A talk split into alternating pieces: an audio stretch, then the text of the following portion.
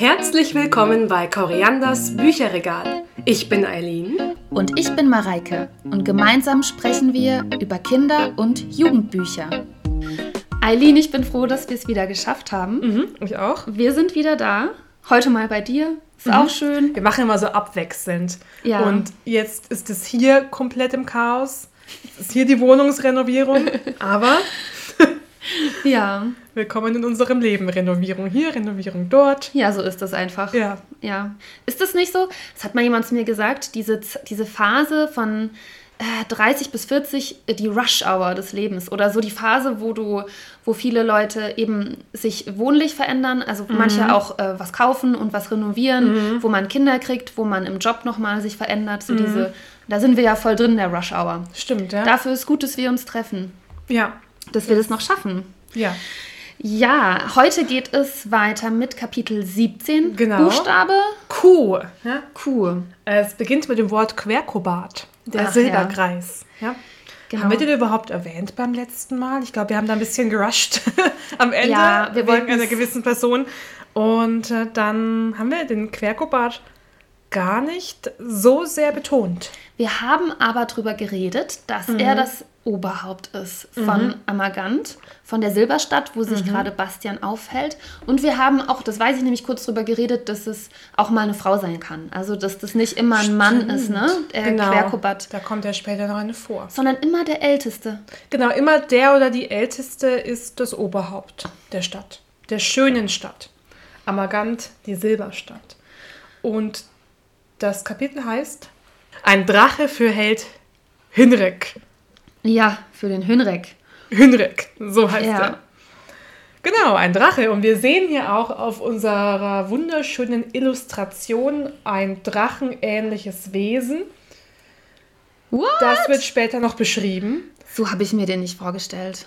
Es sieht, der ich finde, in der Beschreibung wirkt der viel grauslicher und schrecklicher. Ja. Auf dem Bild denkt man sich, ja, Mm. ja, Er sieht nicht wirklich, ähm, ja, bedrohlich aus, ja ne? nicht so Also- drachenmäßig vor allem. Aber gut, auch in der Beschreibung kommt ja auch vor, dass es gar nicht so sehr drachenmäßig ist. Aber auch, warum sind denn diese Köpfe die Augen? Weil ich, Wird ich habe so das beschrieben. echt, Ja. ich hatte das so, als hätte der drei Köpfe. Der hat drei Köpfe, aber zwei Köpfe sind praktisch da, wo normalerweise die Augen sind. Okay, gruselig. Mhm, Es ist ein gruseliges Tier Ja, und darüber sprechen wir aber später noch. in Ordnung. Ja. Erstmal geht es ja damit los, dass Querkubat ähm, was verpasst. Genau. Ja. Finde ich ehrlich gesagt echt schade. Ich finde Ja. auch so, warum betont er das so, ja? Querkubat ist eingeschlafen und er verpasst das schönste, genialste Moment, das man Mhm. in Fantasien haben kann. Ja, was an Schönheit alles übertrifft, was man eigentlich erleben genau. kann. Und zwar den Gesang Fuchurs. Fuchur singt Mhm. und das muss halt sehr, sehr schön sein. Es ist die Melodie des reinen Glücks Mhm. und sie öffnet das Herz. Kannst du dir das vorstellen? Ich kann mir das vorstellen, dass gewisse Musik, und ich kenne das auch, sowas in dir öffnet. Wo du einfach da sitzt und du genießt es und es lässt dich alles um dich herum vergessen und auch so, ein- so ein Gefühl, das Herz zu öffnen, finde ich schon.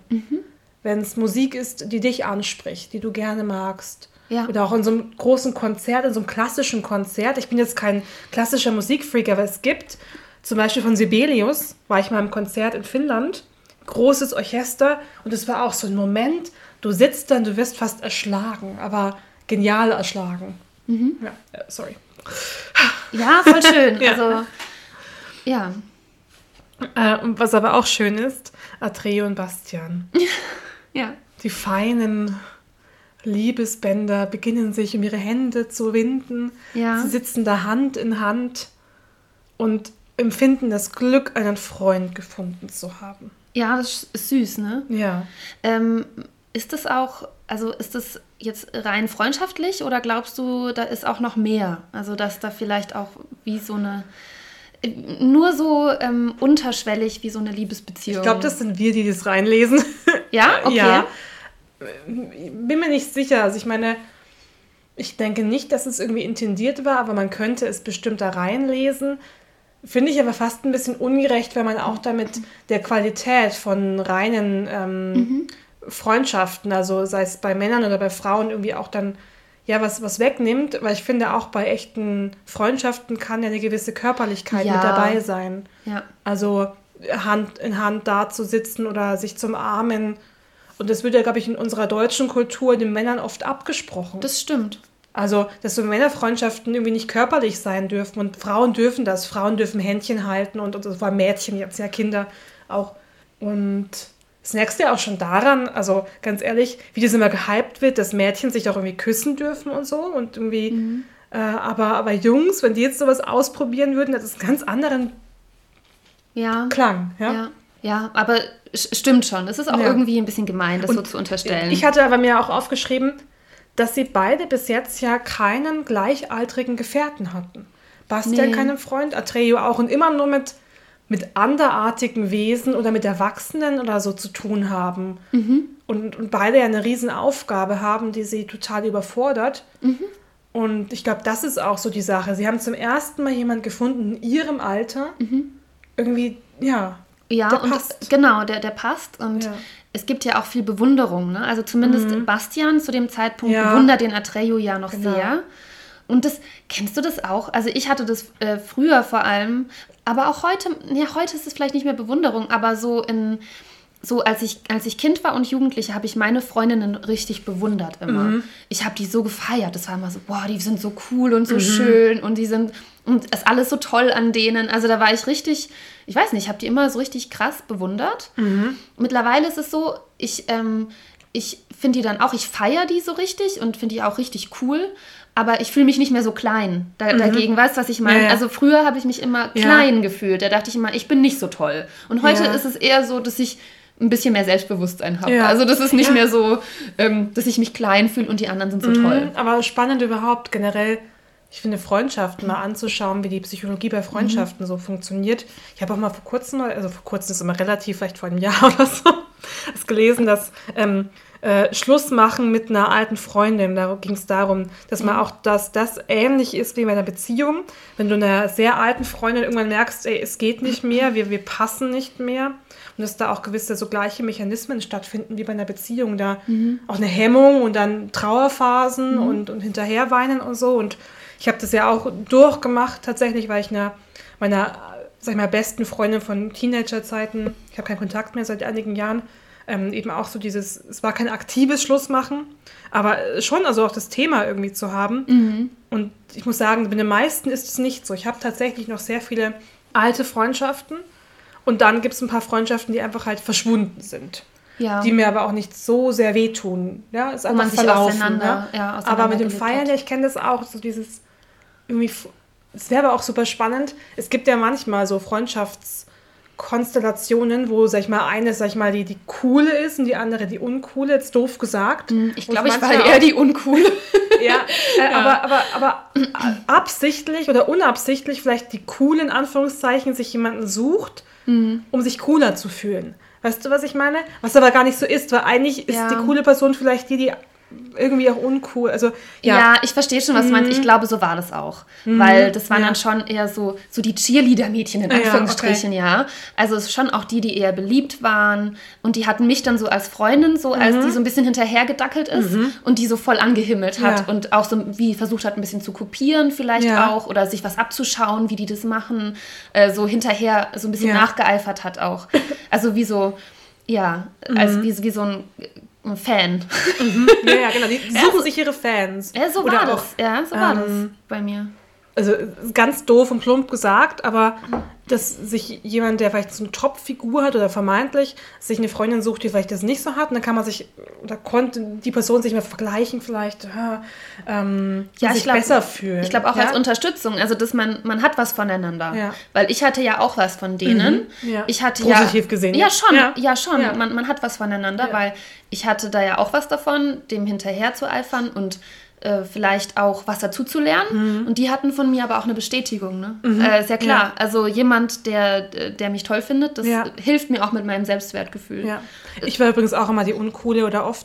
Und in dem einen Fall, wo jetzt eben kein Kontakt mehr besteht, war das auch dann dadurch, weil ich war eben viel jünger und auch dann viel nachgeahmt, viel nachgedackelt und, und sehr starke dominante Persönlichkeit, aber auch mit einer gewissen psychischen Problematik dahinter, muss ich auch sagen, auf ihrer Seite. Und hat sich irgendwann umgekehrt und dann kam sie nicht damit klar, dass ich ein eigenes Leben habe und dass ich damit erfolgreich ja. bin, dass ich selbstbewusst bin, dass ich eine gute, intakte Familie habe, also auf meine Art und Weise intakte. Und ähm, Und das war immer ein sehr starkes Neidgefühl von ihrer Seite aus, auch irgendwie auch ausgesprochen. Ich glaube, dann wird es schwierig. Dann, und dann wurde es schwierig, vor ja. allem, weil sie nicht, sie hat nur in der Vergangenheit gelebt. Es ging immer nur um Themen aus, als wir 13 waren. Hast du noch Kontakt zu dem und dem und wie ist mhm. es da und da? Aber es wurde irgendwie nicht, oder sie hat nicht aktiv an meinem Leben teilnehmen mhm. wollen. Und wenn dann eher nur schlecht gemacht, ja. Ja. Und, und dann habe ich dann für mich ja. entschieden, ich glaube, es passt nicht mehr nach 15 Jahren. Ja? Ja, und ich glaube, das ist auch der Punkt, wo dann solche Dynamiken mit Bewundern problematisch mhm. werden. Wie ja auch Atreyu und Bastian. Genau, die, zurück zum Es ist ja auch so, die ja. haben diese Dynamik, die haben genau. dieses mit dem Bewundern, mit dem Nacheifern. Ähm, und dann ist die Frage, können sie sich gegenseitig erlauben, zu wachsen. Also kann mhm. Atreyu, also kann er das zulassen, dass der Bastian ja auch jetzt wächst oder gewachsen ist? Oder weißt du, ähm, wie können sie zusammenwachsen? Ähm, basiert die Beziehung nur auf einem Gefälle? Aber glaubst du, dass Atreyu Bastian wirklich so sehr bewundert? Ich finde, das ist nur ganz am Anfang und ganz schnell, sobald ja eben, das kommt jetzt gleich, Atreyu mhm. herausfindet, dass Bastian Aurin hat, mhm.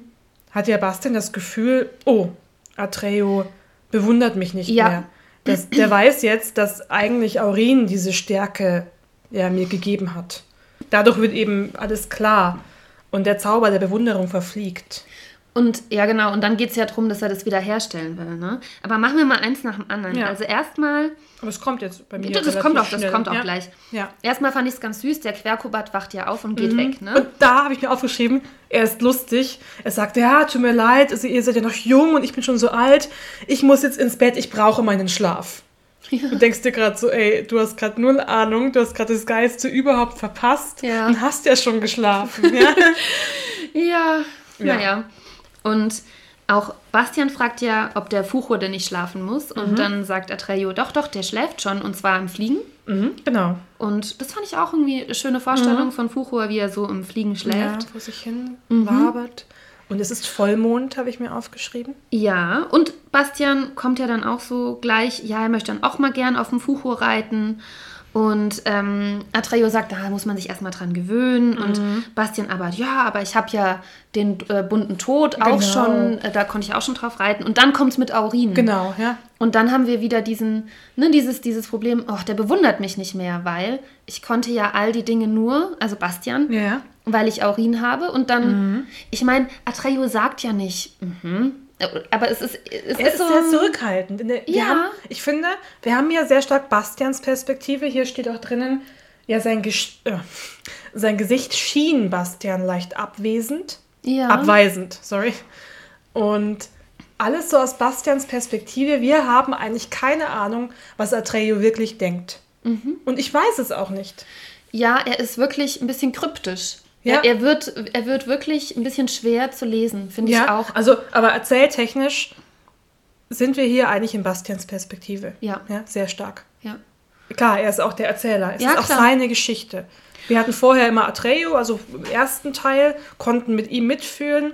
Wir haben jetzt eigentlich kaum noch Zugriff auf Atreyu. Mhm. Obwohl es ein allwissender Erzähler ist, aber er ist eben nur teilallwissend. Mhm. Er, er weiß alles, er lässt uns aber nicht teilhaben. Nur so kurz, also mhm. äh, nicht, nicht sehr fachlich gesprochen, aber muss ja auch nicht sein. Ja? Okay. Ähm, und was ich mir jetzt aufgeschrieben habe, der Atreyu sagt ja, jetzt hast du den Glanz. Und ich habe mir eher aufgeschrieben, nicht so, dass er den Bastian abwertet, sondern dass er vielleicht auch ein bisschen neidisch ist. Also das mhm. war so mhm. mein Gedanke. Also genau, das, du ähm, ist auch kursiv geschrieben. Ja? Ah, mhm. ach so, ja, das ja, okay. Das, das sieht man natürlich, ja. wenn man das Buch liest. Mhm. Ähm, ja, also trägst so, du jetzt den Glanz. Ja, ja so mhm. du, du trägst den jetzt. Das heißt.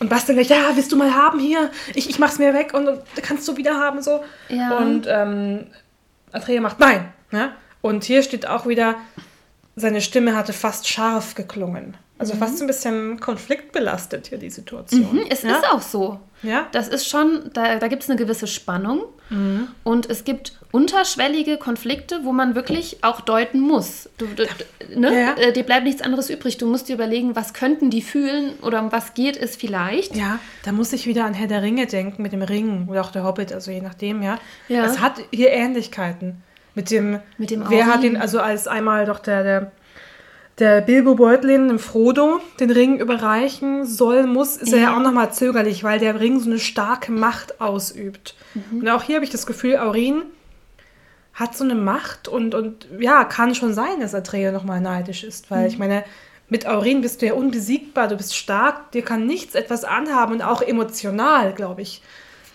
hat es zumindest für Atreyo eine Art Schutz. Das macht, du hast recht, das ist auch, Ja. auch voll die Sicherheit. Du hast ja in dieser Welt auch eine Sicherheit, Ja. einen gewissen Komfort. Ja. Ne? Kein Problem, ich kann in dem komischen Silbersee schwimmen, weil äh, tötet Genau. mich ja nicht. Ne? Also du bist halt wie so, ja, du bist wie geschützt und, ähm, und hast super viel Macht und Kraft. Ne? Das ist schon, schon Ja. ein besonderer Gegenstand. Als Motiv eigentlich spannend. Ich muss gerade dran denken, ja, wir haben den Ring, ja, von Tolkien. Mhm. Wir haben die Tarnkappe aus dem Ring der Nibelungen, also aus dem, äh, von den Nibelungen an sich.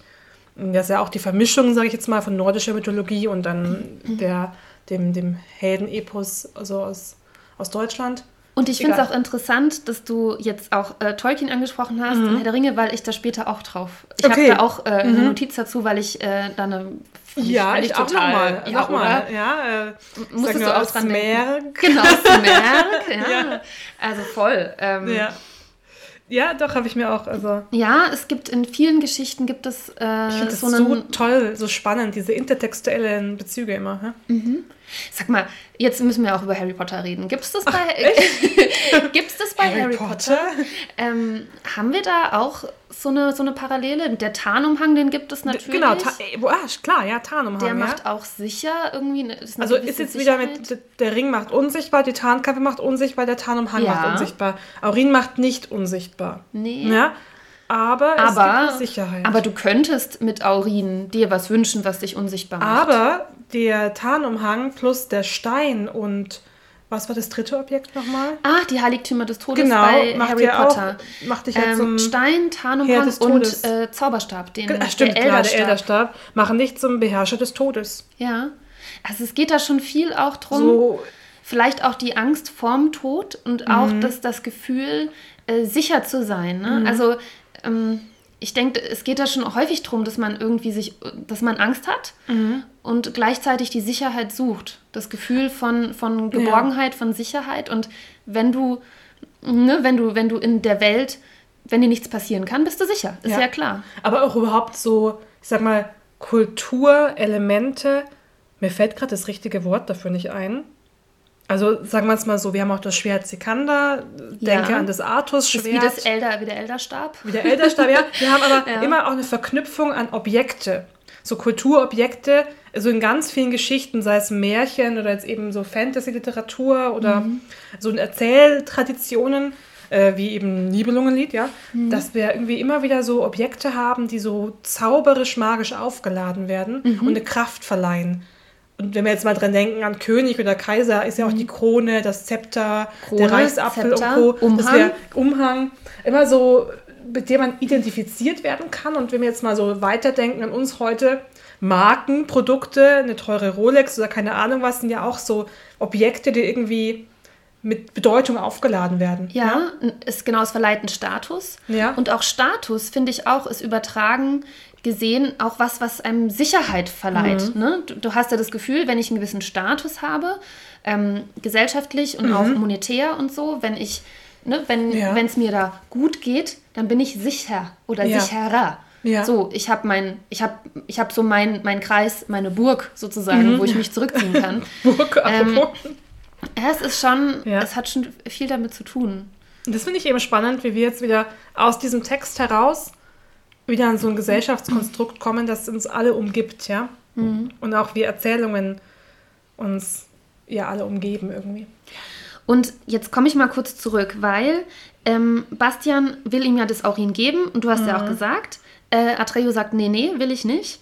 Und dann geht es ja darum, was da innen steht. Und äh, also ob, ob mhm. Denn gel gelesen hat, was innen mhm. steht. Tu, nämlich, was du willst. Tu, was du willst.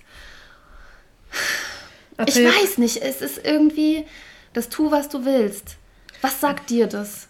Also sagt ich finde, was? Also ich finde hier wieder schön für mich, dass sie das Wort wollen, die, die Mehrbedeutung von wollen und vom Wille mhm. so betont wird. Schwierig für ein Kind zu verstehen, kann ich mir vorstellen.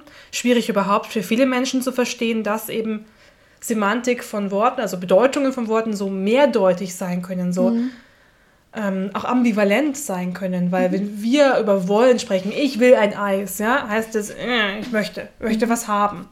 Aber dass du der innere Wille, das innere Wollen was ganz anderes sein kann, was deine äußeren Bedürfnisse erstmal sprechen, zum Beispiel auch, mhm. ist es total philosophisch, mhm. auch psychologisch irgendwie auf eine Art und Weise, mhm. extrem schwierig zu verstehen. Und Bastian braucht ja diesen ganzen Weg, den ganzen Prozess, um wirklich zu verstehen, was will ich wirklich, was ist mein Wollen im Leben, wohin möchte ich und so. Aber Atreo, glaube ich, kapiert es irgendwie. Vielleicht ist er auch ein anderes, ja. andere Art von Wesen, um das zu verstehen. Aber er hat den Weg, er ist den Weg ja schon gegangen. Genau, und Bastian fragt ja, ja auch, ähm, du, okay, du wusstest nicht, was da drin steht. Ja. Ähm, hätte das was für dich geändert? Ja. Und Atreo sagt, nee, nee. ich habe getan, was ich wollte. Genau. Und wo ich hier wieder schwierig ja. finde, dass wir wieder, wir haben ein Kind, Atreo, mhm. Der sich nicht wie ein Kind verhalten durfte, auch nicht konnte und nicht, anscheinend nicht wollte. Das heißt, er wollte, gut, er war ja auch bei der Männlichkeit, so ein Männlichkeitsritual. Mhm. Aber hier ist ganz stark das Konstrukt, tu was für die Gesellschaft. Mhm. Tu was fürs Ganze. Mhm. So, so doof gesagt, geh fürs Vaterland in den Krieg. So. Nicht, nicht die persönlichen, doofes Beispiel, aber ja. irgendwie schon so sehr stark. Atreo hat das getan, was er wollte. Für das große Ganze war er ein Held. Mhm. Aber wollte er, dass sein Pferd stirbt? Ja. Wollte er leiden? Ja.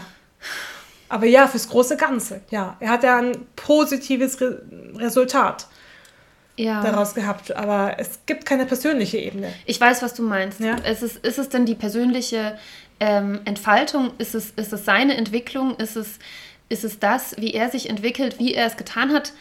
Ja, schwierig irgendwie. Und ich finde auch für Treo ist ja irgendwie was Äußeres. Er hat es fürs Ganze gemacht. Und bei Bastian geht es sehr stark um ihn, um mhm. die persönliche Entwicklung. Und andererseits finde ich es auch spannend, Atreya kommt aus einer ganz anderen Kultur als Bastian. Mhm. Aus einer kollektiven Kultur. Aus einer Jägerkultur. Ja. Bastian aus einer individuellen Kultur, wo man selber irgendwie sich entfalten möchte, muss, wie auch immer. Und da kann man das auch besser irgendwie verstehen. Und ich finde jetzt auch nicht schlimm, dass Atreya jetzt fürs Ganze was gemacht hat, weil es gibt eben auch Gesellschaften, die nur so funktionieren und auch vielleicht Vielleicht ist auch die Gesellschaft, in der wir alle irgendwie egoistisch nach unserem eigenen, nach der eigenen Erfüllung streben, auch das Falsche. Ich weiß nicht. Oder ja? vielleicht ist es auch eine gute Mischung. Ja. Ja, also vielleicht sollte, hat beides auch einfach seine mhm. Berechtigung. Also ich finde es auch, ähm, das Individuelle aufzugeben fürs Kollektive, das ist doch, also finde ich jetzt auch irgendwie äh, nicht gerade attraktiv, muss ja. ich sagen. ja. ähm, aber auch umgekehrt, dieses nur um sich selber kreisen, ja, ja haben wir glaub, auch nichts davon. Die Balance und genau um die Balance geht es hier für Bastian auch. Und was ich, was ich auch noch sagen wollte, ist, wie interessant, ähm, was auf dem Aurin steht, weil wir, wir haben jetzt vorhin geredet über diese, über diese ähm, Gegenstände, ne? Mhm, die genau. einem eine besondere Macht verleihen. Und dann was steht auf diesem mächtigsten aller Gegenstände? Tu, was du willst. Und das ist ja das eigentliche Mächtige in uns. Äh, kurze Warnung. Wir haben vielleicht ein paar Hintergrundgeräusche oder Nebengeräusche. Wir hoffen, dass die nicht zu sehr stören. Ja. ja. Wo waren wir? Einen, einen, kleinen Besucher haben wir. Ja, genau. Ja. Ein Besucher, der Kuchen isst. Also tu, was du willst. Und ich habe gesagt, ähm, dieses ja, das wirklich, mhm. wirklich nach der eigenen inneren Wahrheit zu handeln, sei es jetzt für mich oder ja. für andere, das ist ja die eigentliche Macht. Und das steht Stimmt. auf diesem Gegenstand drauf. Ja. Der Gegenstand an sich spielt ja vielleicht mhm. gar nicht die große Rolle, sondern wirklich das, was in mir sagt, ja, das ja, ist es, ja, stimmt, darum ja. geht's. Und, Und, das zu erkennen ist so schwierig für uns. Ja, ja manchmal. Das, das ist auf jeden Fall, ich würde schon sagen, eine große Herausforderung. Ja. Und manche kommen da auch, glaube ich, gar nicht hin. Ich habe nur einen Salon geschaut. okay. Und äh, eine wichtige Info ist noch, Atreo kann nicht lesen. Er kann nur Spuren lesen. Stimmt. Ja. Deswegen konnte er die Inschrift auch nicht lesen. Da ging es auch, wurde nie erwähnt, oder? Im ersten Teil, dass Nee, er nicht lesen aber kann. es ist auch wieder die Sache, er kommt aus einer ganz anderen Gesellschaft. Und es wird dann da nochmal kurz, oder wird mir nochmal hier kurz bewusst, ja, aus welcher Gesellschaft er eigentlich kommt und wie anders er doch ist als Bastian. Dann geht es ja jetzt als nächstes ums Aussehen. Weil Bastian Mhm. sagt ja, du hast ja gesagt, ich hätte ganz anders ausgesehen. Was meinst du denn damit? Ja, Ähm, und ne, wa- was sagt der Atreyu dann? Naja, du warst dick und blass. Ja, ganz schön mies eigentlich. Thanks a lot. Ja. ja. Würde man vielleicht heute ein bisschen anders ausdrücken. Und andere Kleider hattest du an, Ja. ne? Und der Bastian ist so, was, ne? Hä? der hat halt, genau. Bastian hat vergessen, wer er war. Genau, er, Er hat, hat's- ja. ja. er erinnert sich nicht mehr daran, wie er mal aussah. Und dann meinte er, ja, war vielleicht ein Zerspiegel. so. Mhm.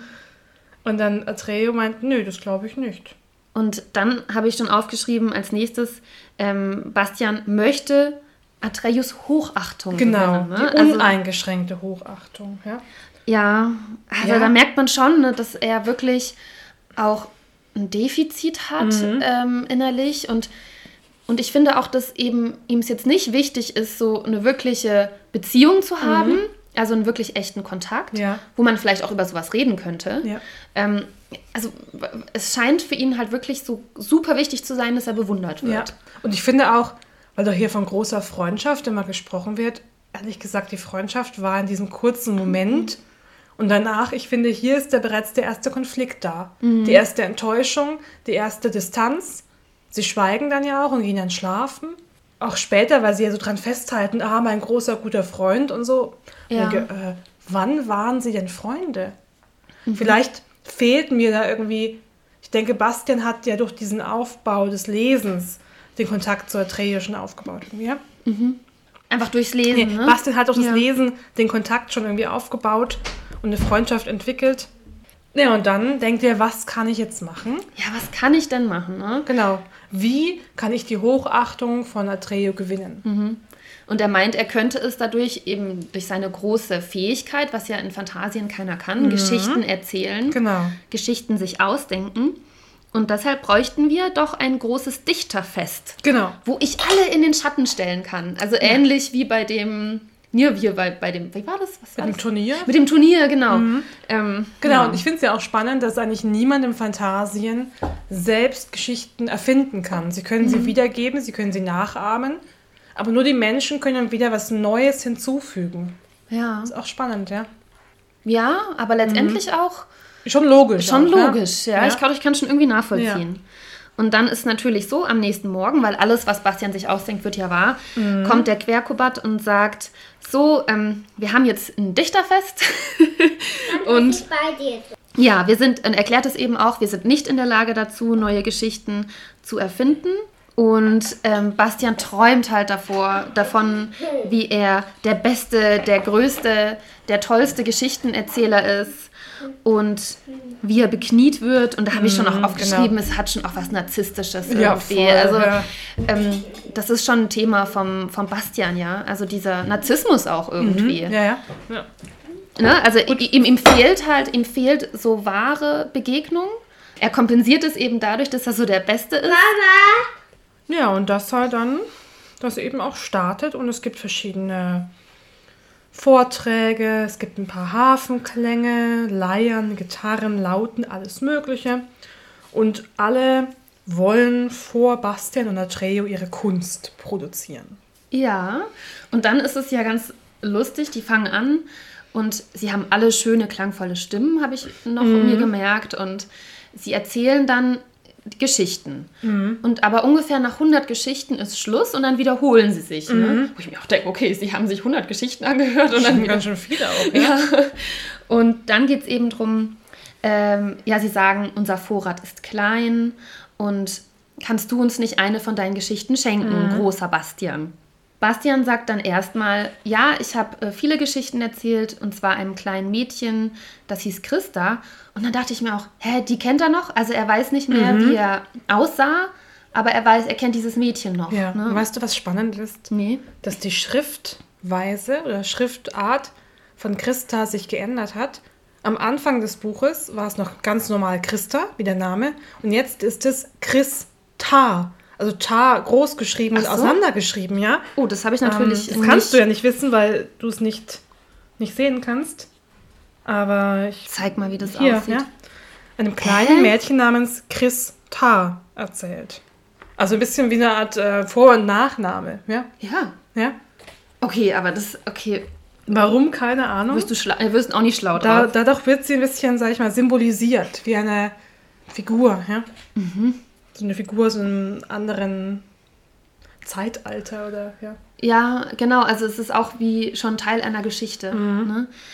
So als wäre das gar nicht real, Genau. so auch irgendwie wie erfunden. Okay. Und dann überlegt er sich, ich möchte eine Geschichte erzählen, ähm, in der alle anderen Geschichten enthalten sind. Also dass ich, ich mache so sozusagen, ich mache es mir leicht, ich erzähle eine Geschichte und da kann man alle möglichen draus spinnen. Genau. Und das ist ganz einfach, indem er die Geschichte, die Geschichte der Bibliothek von Amagant erzählt. Genau. Und er, er feuert ganz schön was raus. also erstmal geht es um. Graue Vorzeit. Ja, es ist alles ganz lange her. Es ist wie so ein Entstehungsmythos. So ein typischer. Ja? Stimmt. Und da gibt es diese Mutter und die hat einen Sohn, der heißt Quinn. Genau, die Mutter heißt Quana, also hier Q müssen alle anscheinend als vor, also als ersten Buchstaben haben. Aber Q, Laut. ich meine, ist ja auch das Kapitel mit Q. Ja, genau, Querkobat, Okay. Quana, Quinn. Stimmt. Und es gab noch nicht den Tränensee Murhu, es gab noch nicht die äh, Stadt Amagant an sich, es gab einfach nur eine normale Stadt. Ja. Aber es gab schon die Silbergreisin, was noch keinen Sinn macht, aber egal. ja. und dieser Quinn, der hat eben den Fehler gemacht, dass er das ein Einhorn äh, getötet hat und einen Stein hat mitgehen lassen. Genau, also äh, an, an ne, genau. Also an dem Horn des Einhorns war ein Stein, den wollte er haben. Schon wieder ein Objekt, das irgendwie zur Gier anregt. Ja. Fände ich auch spannend. Ja, und deswegen hat er das mal getötet. Also hier Frevel, ich meine, Einhorn zu töten, das wissen wir, ist eine der schlimmsten Dinge überhaupt, die man machen Ja. kann in der Mythologie, sag ich jetzt mal. Ja. Weil es ein ganz besonderes Tier ist, auch eine Art jungfräuliches Tier, ist ja oft mit der, mit der Frau auch in Verbindung oder mit dem jungfräulichen, reinen Mädchen. Auf jeden Fall Einhorn hier wieder viel Symbolik und äh, schrecklicher Frevel, so ein Tier zu töten. Und damit bringt ihr auch das Unheil über die Stadt. Also ab dem Zeitpunkt ist die Stadt verflucht. Also auch hier wieder so ein Fluch, den eine Person auf eine ganze Dynastie eigentlich ausweitet. Also Und hier warte mal, ist der Fluch nicht, dass sie sich nicht äh, fortpflanzen können oder dass sie keine Kinder haben? Ja, können? genau, ja. Und da haben wir auch schon wieder die Unfruchtbarkeit irgendwie. Ja, und Einhorn steht ja wieder für eine Ja, Reinheit. Ja. Und dadurch kommt die Unfruchtbarkeit, ja. Und eben beim südlichen Orakel suchen sie nach Rat oder sucht er nach Rat. Und das sagt dann, ja, Ja. nur wenn die Stadt Amagant die schönste Stadt wird überhaupt, Mhm. dann kann das aufgehoben werden. Problem aber, dass der Bote, das war gar nicht der Quinn selbst, gell? Oh, okay. ähm, sondern ein Bote, der Okay. zu Uyodala gegangen ist. Und weil das so, so weit weg war, kommt er erst als alter Mann zurück. Und jetzt ist auch schon der Quinn an der Stelle, der ist auch jetzt der Silberkreis, also Ah, die stimmt. Beförderung trotz des Frevels, egal, ja. Und es gibt nur noch ein einziges Kinderpaar, wo ich mir denke, hä, wieso können die noch Kinder sein? Weil Ja, weil stimmt. Er, es macht irgendwie nicht so richtig viel Sinn. Dann Das macht gar doch noch. Sinn. Oder bleibt man Ewigkeit Kind als Silber, äh, als Amaganta vielleicht? das ist komisch, macht einfach keinen bisschen, Sinn. Oder junges Paar, sagen wir es mal so, ja. Ja, und das sind Aquil und Mukwa. Mhm, genau. Und ähm, Keine Kus in dem Fall. na doch innen, oder? Ja, innen stimmt, ja. Ja. Vielleicht wird man erst später zum Kuh am Anfang. Und am Anfang hat man irgendwie noch andere Laute. Ja. Okay, und dann kommen ja die Acherei, die eine ganz große Rolle spielen. Und das Genau. sind die hässlichsten Wesen, die es überhaupt geben kann. Und Ja. deshalb weinen die immer, Die immer Weinenden. die immer Weinenden, weil sie so hässlich sind. Genau, sie haben immer Kummer wegen ihrer eigenen Hässlichkeit. Ja. Und dann weinen sie ganz viel Tränen, aber die Tränenströme haben Ja. etwas ganz Besonderes. Die waschen das Silber aus den, Tiefen der Erde. aus den Tiefen der Erde Und raus. sie können das wunderbarste Filigran daraus machen. Mhm. Also hier, das Hässliche kann das Schönste überhaupt entstehen lassen. ja. Wenn man eben Silberschmuck schön findet. Ist das nicht alles, ist das nicht auch so ein bisschen oberflächlich? Also äh, findest du es nicht auch teilweise so ein bisschen so, wie, wie schön er ist? Also manchmal denke Ja, ich ja. mir, oh, es geht schon ganz schön viel drum, auch wie man aussieht. Ja, Oder? Mhm. Also, äh, ich weiß nicht, manchmal ärgert es mich ein bisschen. Aber also als wäre das halt das Allerwichtigste. Und wenn man hässlich ist, dann weint man die ganze Zeit. Stimmt, ja. Okay, also es ist auf jeden Fall so, dass er mit Hilfe dieser Acherei oder dass sie mit Hilfe dieser Acherei Amagan zur schönsten Stadt überhaupt machen Sie können. müssen sie erstmal finden, die Acherei. Stimmt. Genau, Und wo ja. sind die? Äh, Irgendwo unter der Erde? unter der Erde? Ja, tief unter der Erde. Okay, genau. na gut. Ja. Und Aquila und Muka schaffen das. Ja? Die schaffen das und dann wird diese Stadt eben langsam aufgebaut und Aquil und Mukwa gründen an diese Bibliothek. Und das ist ein rundes Bauwerk in der Mitte der Stadt und ja, und da sind eben alle Geschichten enthalten, die gesammelten Werke von Bastian Balthasar Buchs, dem Allergeilsten. Genau, ja. Ja. Und das erzählt ihm der Querkobat dann, dass, ja, stimmt, es gibt dieses Gebäude, ja. Ähm, wir wussten alle nicht, was das sein soll. Wir können das nicht betreten. Das ist seit ewigen Zeiten einfach da hier in unserer Stadt. Und jetzt gehen wir da gemeinsam hin, ja. Und jetzt sind wir, sind wir so dankbar dir, Bastian, gegenüber. Wir wissen, dass uns mehr geschenkt ist nur eine Geschichte. Du hast uns unsere Herkunft geschenkt. Ja. Das heißt, in dem Moment ist die Herkunft eigentlich erst erst entstanden. Ja, ja, in dem Ja. Moment, genau. Ja, es ist irgendwie auch schwer zu begreifen. Irgendwie auch Kopf. geil. Stell dir vor, jemand erzählt dir eine Geschichte und währenddessen ergibt dein ganzes Leben Sinn und du weißt auf einmal, oh, mein Großvater und die so hat das gemacht und daher komme ich eigentlich und so bin ich entstanden und es fällt mir halt so schwer, weil ich glaube, wenn, wenn es wirklich so, wenn man sowas erlebt, dass plötzlich ganz viel Sinn macht, dann war das vorher schon da. Also wenn man, Mhm. wenn man was erfährt, na, dann ist es wie so, man ist Forscher und man hat, macht eine Entdeckung, aber dann ist es ja vorher schon da gewesen und nicht erst durchs Forschen entstanden. Also, ja, ja, genau. aber natürlich ist es die Theorie. Ne? Ja. Es ist ja ein bisschen auch wie, ja, es wird erst wahr durchs Erzählen, es entsteht erst durch das Suchen. Also, naja, Aber dann ist es da halt auch musste ich jetzt- ja, kurz dran denken, also vielleicht komischer Bezug, aber Harry Potter, als er in dem Zustand ist und seinen Vater immer super feiert. Mein Vater ist so cool, er hat die Erzählungen von Sirius und, und äh, Lupin und denkt, sein Vater ist ein ganz toller. Und dann sieht er durch den Snape diese Erinnerungen und erfährt, ey, mein Vater war auch mal ein Arsch. ja. Und in dem Moment entsteht ja in ihm auch ein neues Bild durch die Erzählungen oder durch das Sehen. In dem Fall kann er es ja sehen, ja, ja durch diese Erinnerung. Ja, dass man auf einmal was Neues oder was aber schon vorher da war. Sein Vater ist ja als Person da gewesen, die, die Dinge sind passiert, aber er wusste es nicht. Und so kann es dir ja auch geschehen, wenn du Bildmaterial, Tonmaterial, Geschichten über deine Eltern hörst, siehst, erlebst, dass auf einmal neue Bilder entstehen in dir, die du vorher nicht wusstest und nicht Ja. kanntest, die aber ein Teil von dir sind, weil sie deinen Eltern vor deiner Geburt passiert sind. Das Eigentlich spannend. ist, das ist total kompliziert, weil es auch darum geht, wie entsteht psychologisch Erinnerung. Mhm. Es gibt ja auch, es gibt zum Beispiel Studien. Ähm, da haben die Leute das so gemacht, also ist auch ein bisschen fies, aber ähm, man sagt ja, dass man vor drei, glaube ich, gar keine äh, richtigen Erinnerungen hat. ja. Übrigens glaube ich das nicht. Ich glaube, es gibt schon Fragmente, die hängen bleiben. Also mein Vater behauptet ja. Der hat sogar konkrete Erinnerungen. Ich auch, Ja. ich auch. Äh, Psych. Psych Psychologen würden sagen, geht nicht, ist nicht möglich. Aber jetzt komme ich mal zu der Studie, Mhm. weil die haben, die haben Leute eingeladen und haben sich vorher von denen Kinderfotos schicken lassen. Mhm.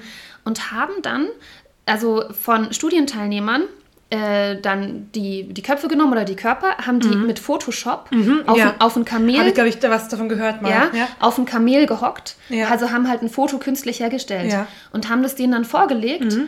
Und dann war das so, dann haben sie das Foto gesehen, die Probanden. Oh, wo war und, ich denn da? Und dann hat sich eine Erinnerung Gebildet. Ähm, gebildet. Also so, Ja. dann hatten die, ja stimmt, und da bin ich drauf geritten und es hat so und so gerochen. Ne? Also dann, Mhm. die, die, du kannst auch Erinnerungen manipulieren. Ja. Du kannst, also es ist eigentlich gefährlich. Es ist super gefährlich, ja. Es ist auch, ne, wenn du jemandem irgendwie Traumata oder so einen Scheiß einredest, ja. Ja. Also wenn du irgendwas erzählst, was gar nicht stimmt, Mhm. das kann entweder zu einer Retraumatisierung führen, wenn Mhm. es wirklich passiert ist, oder es kann auch sein, dass du Erinnerungen manipulierst und auch tatsächlich ähm, Beziehungen gefährdest. Wenn du sagst, deine Mutter, als du zwei Jahre alt warst oder so, hat das und das gemacht. Ja. Ja, das ist auch, äh, das ist für ein Kind sowieso ganz schlimm, weil ein Kind glaubt es ja vielleicht und baut es ein in das Erlebte. Ja. Man muss wirklich vorsichtig sein mit dem, was man Kindern sagt, aber auch Erwachsenen. Auch Erwachsene, es kann es passieren, dass die das äh, wie so eine Retusche, ne? dass, ja. die, dass die eingreifen, dass das sich wie einbrennt als eigene Erinnerung. Und ja. selbst,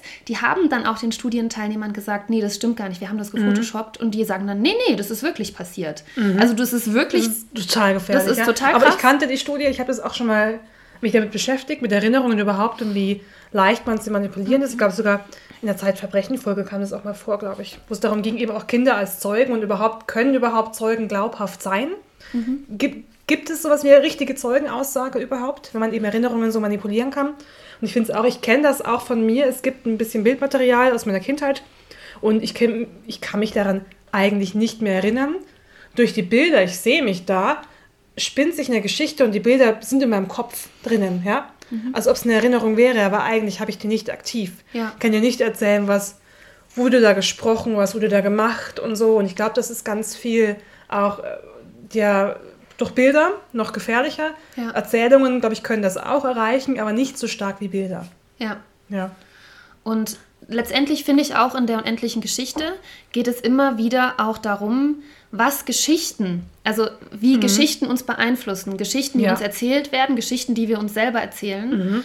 Und ach man, in irgendeinem Film war das kürzlich mal, ja, das sind ja alles nur Geschichten. Und dann meinte der andere, ja, Geschichten sind alles, was wir haben. Mhm. Und da ist ein bisschen was dran, ja. weil wir erzählen uns auch immer selber eine Geschichte, auch ja. über uns selbst. Über uns selbst, ja. Über unser Leben. Auch wie Beziehungskonstrukte sein sollen, Voll. sein müssten. Ja. Sag mal, schau mal die ganzen Highschool-Filme an, wie was enden die immer? In einer, mhm. in einer glücklichen Beziehung vorher gab es Missgunst, Misstrauen, äh, Missverständnisse. Der eine war ein Arsch am Anfang und da war er doch ganz toll und, toll und cool und mhm. am Ende ist immer das Glück, die haben jetzt geheiratet und da hört es dann auf. Ja. ja, so in typischen Filmen.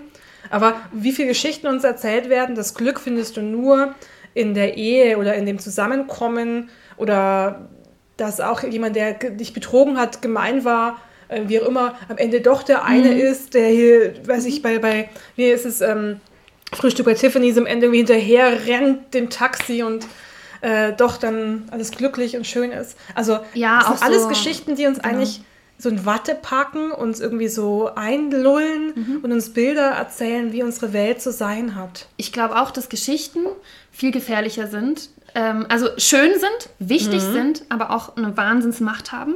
Ja. Und gefährlicher sind, als wir glauben. Und ich glaube auch, also ähm, auch dass solche Disney-Geschichten, ja, wenn mhm. du bei den, ja, ja, bei, den, bei den Kindern anfängst, du musst wirklich schauen, was die konsumieren. Ja. Und was, was da für Bilder sich einbrennen. Ich erinnere mich da auch selber dran. Ja, Prinzessinnen-Heftchen, ne? die ich immer Die, die Prinzessin-Geschichten, Ariel, ja. Und dann schaust du mal die Originalgeschichten an. Um Gottes Willen, ja. ja. Die Frau verliert ihre Stimme, was ja so ein Symbol ist. Ganz ehrlich, wie viele Frauen von uns haben keine Stimme? Immer ja. noch nicht. Ja? ja. Und was, was für, ein, für ein Sinnbild für die Beziehung. Nur durch die Schönheit gewinnt sie das Herz. Was ist denn das für ein Bild? Der Frau muss schön sein, äh, mhm. gute Manieren haben, aber bitte halt dein Maul. Ja, ja? halt so. dein Maul. Ja. ja?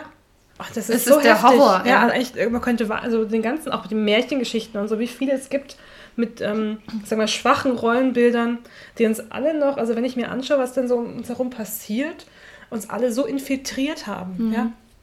Und wir selber unser ganzes Leben da kämpfen müssen, um da rauszukommen. Und immer noch nicht draußen sind.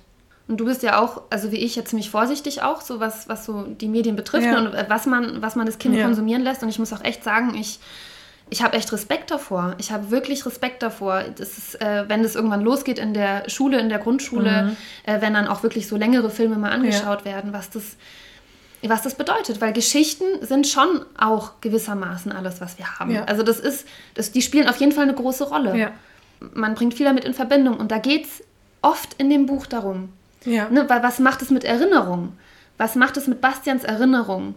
Ähm, die Geschichte, die er jetzt erfindet, die verändert seine Erinnerung. Er, er verliert mhm, auch einen Teil genau. von sich selbst.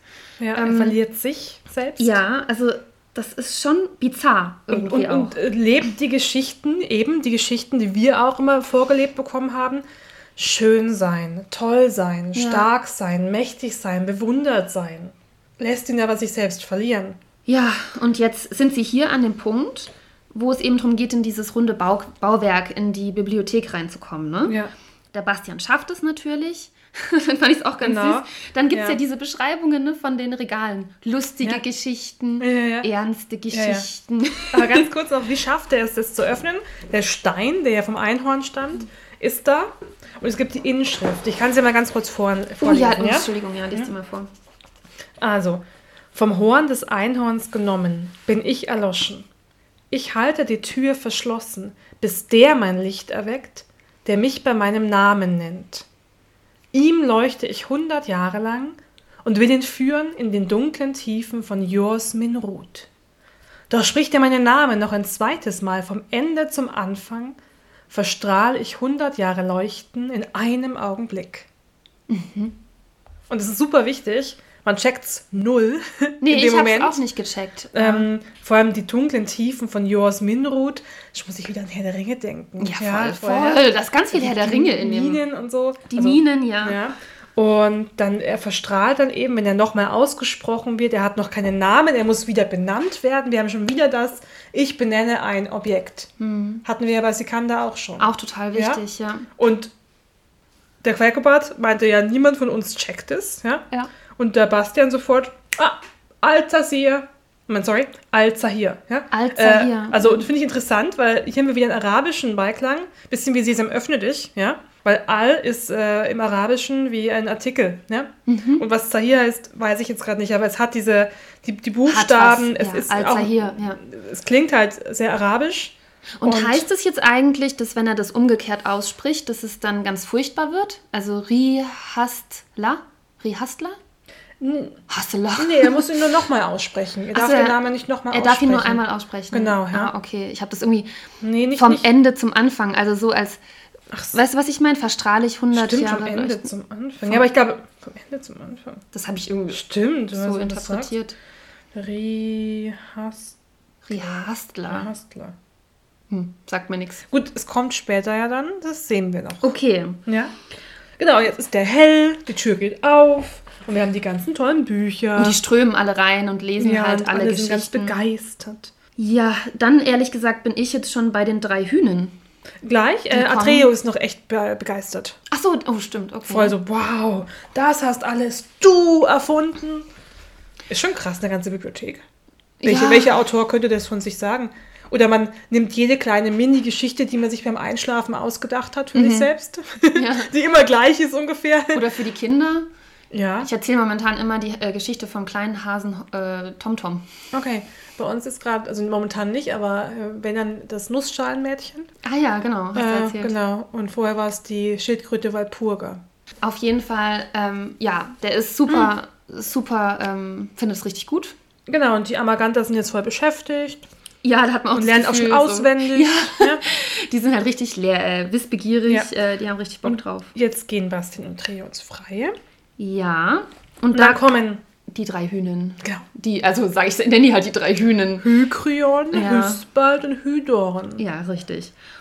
Und da geht es darum, die möchten den doch gern begleiten, Sie wollen die Leibwächter sein jetzt. obwohl er eigentlich So. das gar nicht braucht. Ne? Ja, wir wissen es, Herr, du brauchst es nicht, aber wir wollen auch noch Abenteuer leben. Wir müssen irgendwas mit unserem Leben anfangen. Mhm. Wir wissen nicht, was wir brauchen irgendwie und bei dir wird es bestimmt spannend. Mhm, Ja. ja.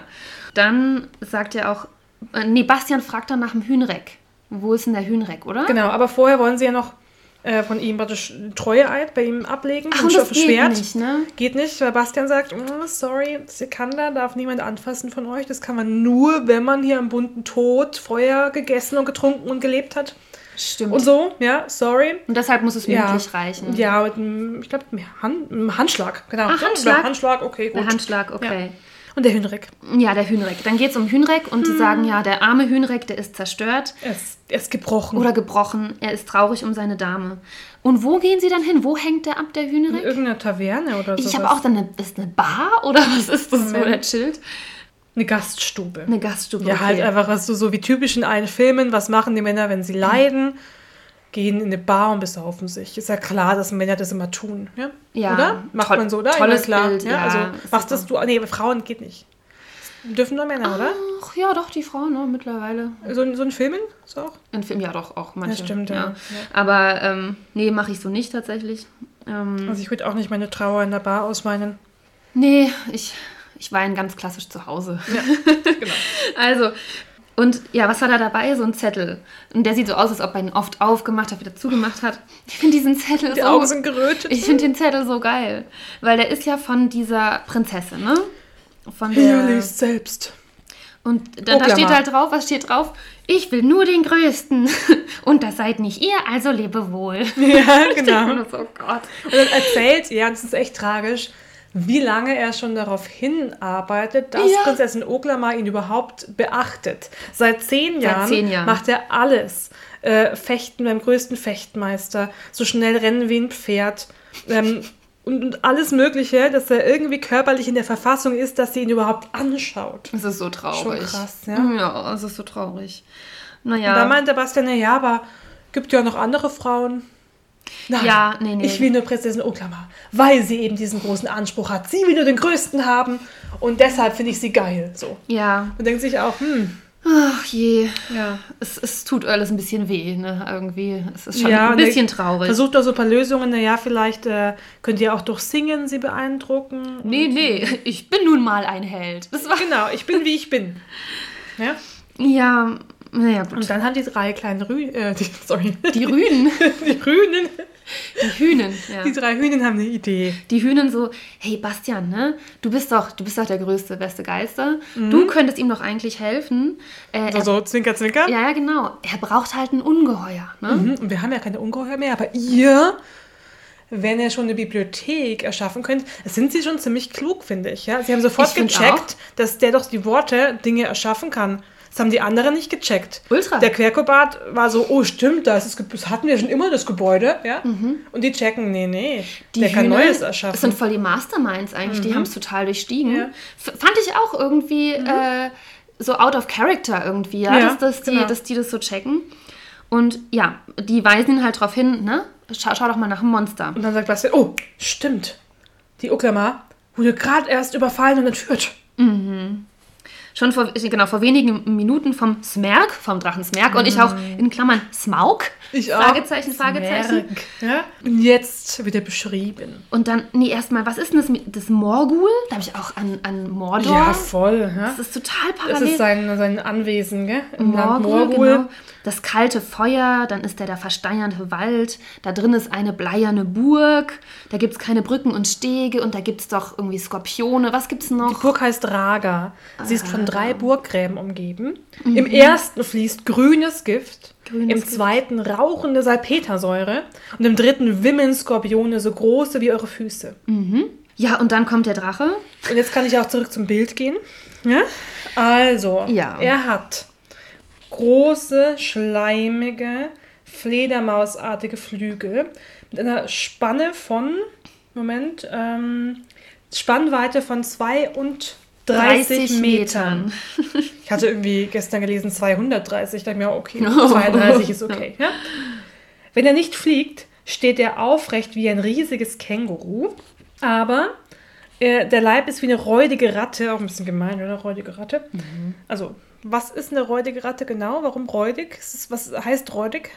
Weiß ich gerade auch nicht. Ja, denke ich mir auch, jeder kennt den Begriff, jeder sagt räudige Ratte. Räudig so ein bisschen so, so abgemagert, irgendwie krank, oder? Bisschen, ja, ja, stimmt, so kränklich, dreckig, aber, dreckig vielleicht auch. Das heißt doch bestimmt noch eine andere Bedeutung. Also als ich in Berlin gewohnt habe, mhm. da haben die Leute oft räudig benutzt für dreckige Wohnungen. Also okay. wenn, wenn eine Wohnung okay. dreckig war, dann war es eine räudige Wohnung. Ratten sind eigentlich ganz saubere Tiere.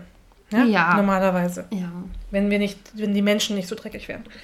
Ähm, genau, dann, wie geht's weiter? Er hat einen Schwanz wie ein Skorpion. Mhm. Die leichteste Berührung mit dem Giftstachel ist absolut tödlich. Mhm. Die Hinterbeine sind die einer Riesenheuschrecke. Die Vorderbeine sind winzig und verkümmert, musste ich an Tyrannosaurus Rex denken, ähm, gleichen aber den Händen eines kleinen Kindes. Aber sind sehr gefährlich. Sind Sie sehr gefährlich. Eine große Kraft. Furchtbare Kraft. Oh, ist das nicht gruselig? Ist das nicht so ein bisschen. Den langen Hals kann er einziehen wie eine Schnecke ihre Fühler. Bäh. Und obendrauf sitzen drei Köpfe. Einer ist so wie der von einem Krokodil. Und dann hat er noch zwei weitere Köpfe, die aber da sitzen, wo normalerweise die Augen wären. Ach, und der Krokodilkopf, der kann ein Feuer speien. Apropos. Ja. Ähm, eisiges Feuer. Eisiges Feuer. Und der rechte Kopf sieht der aus wie der eines alten Mannes. Mhm. Mit ihm kann er hören und sehen. Zum Sprechen hat er den linken, der wie das schrumpelige Gesicht eines alten Weibes aussieht. Hm. Und der Hünrek wird ein bisschen blass. Ja, so, das kann ich doch nicht. Und Und er denkt sich noch so, hä, von dem noch nie gehört, wie kann das sein? das gibt's doch gar nicht. Und dann sagt Ja. der Bastian, doch, doch, das, äh, das ist. der, der holt sich halt, sorry, Das ist so geil. Erzähl mal du, ja. Seit tausend Jahren holt er sich immer eine schöne Jungfrau, die ihm den Haushalt führen muss. Bis Was sie stirbt. Genau. Wo ich mir auch dachte, was hat der Drache für einen Haushalt? Hat er eine Waschmaschine?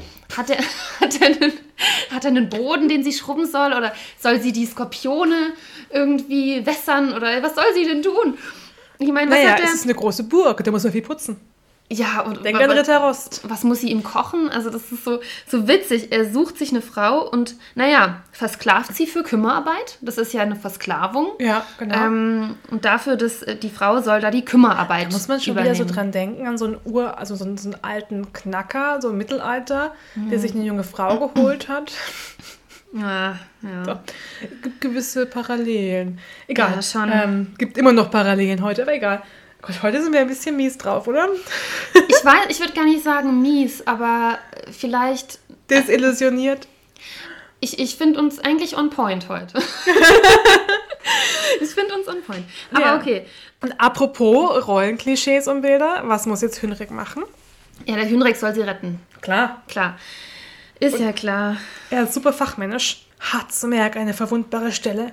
Warte mal, da geht es jetzt rum, er muss die kleinen, er muss die Köpfe abschlagen, gell? Es gibt ein Beil und es ist das Tiefsten kennen. Und das ist das einzige Beil, das den Drachen verwunden kann. Und es liegt halt beim Drachen unten im Keller. Ähm, warum auch immer, äh, hätte er da nicht was. Naja, gut. Ja, schon wieder halt wieder ein Objekt. Ja, ja schon wieder, ja. Ja, ein Objekt Ein mystisches und der Drache behält es bei sich in der Nähe. Aber okay. Naja, und das ist eigentlich schon alles, was wir wissen. Hünrek ist erstmal noch irgendwie erstaunt, äh, fragt, Mhm. ja, woher wisst ihr das alles? Aber Bastian kommt Gott sei Dank nicht mehr zum Antworten, denn in dem Moment sehen wir den Drachen Ja. über die Stadt fliegen. Oh, ein Ungeheuer! Und wir sehen Ja. die Prinzessin Oklaman, den Clown, und sie ruft, Hünrek, Hilfe, Hünrek, rette mich, mein Held. Ja. Dann war es vorüber. Ja, der macht sich ja dann schon auf den Weg. Ne? Genau. Schneller! hörte man ihn den Fährmann zu rufen. Ich gebe dir, was du willst, aber mach schneller! Und dann ist auch der, der Bastian, fand ich ein bisschen süß, wo er meinte zum Atreo, ich hoffe, ich habe es ihm nicht zu schwer gemacht. Ja, gar nicht zum Atreo, sondern eher so zu sich selbst. Ach, hast du sich so Ja, und der Atreo sieht ihn dann eben äh, an von der Seite, irgendwie ziemlich unberührt und meint, naja, wir sollten eigentlich auch mal gehen. Und der Ja, die so, wollen, wohin? Ja, das, das wusste ich dann aber auch nicht so recht. Und Atreo möcht, sagt ja, ich möchte dich in deine Welt zurückbringen, damit du deine Welt heile machen kannst. Ne? Und Ja, und dann, dann Bastian so, oh, daran habe ich noch gar nicht gedacht. Aber ja, stimmt, du hast recht, wir sollten mal aufbrechen. Aber Mhm. so ein bisschen halbherzig. Oder jetzt noch nicht halbherzig, noch so ein bisschen, ja gut, wir haben ja eh nichts anderes zu tun. Und ich denke mir aber, wieso, woher will denn, wie will der Atreo das denn machen? Also, als hätte er jetzt irgendwie einen Plan. Woher hat er den Der Plan? ist schon wieder auch wieder so ein Mastermind, der weiß schon wieder mehr. Ja? Mhm.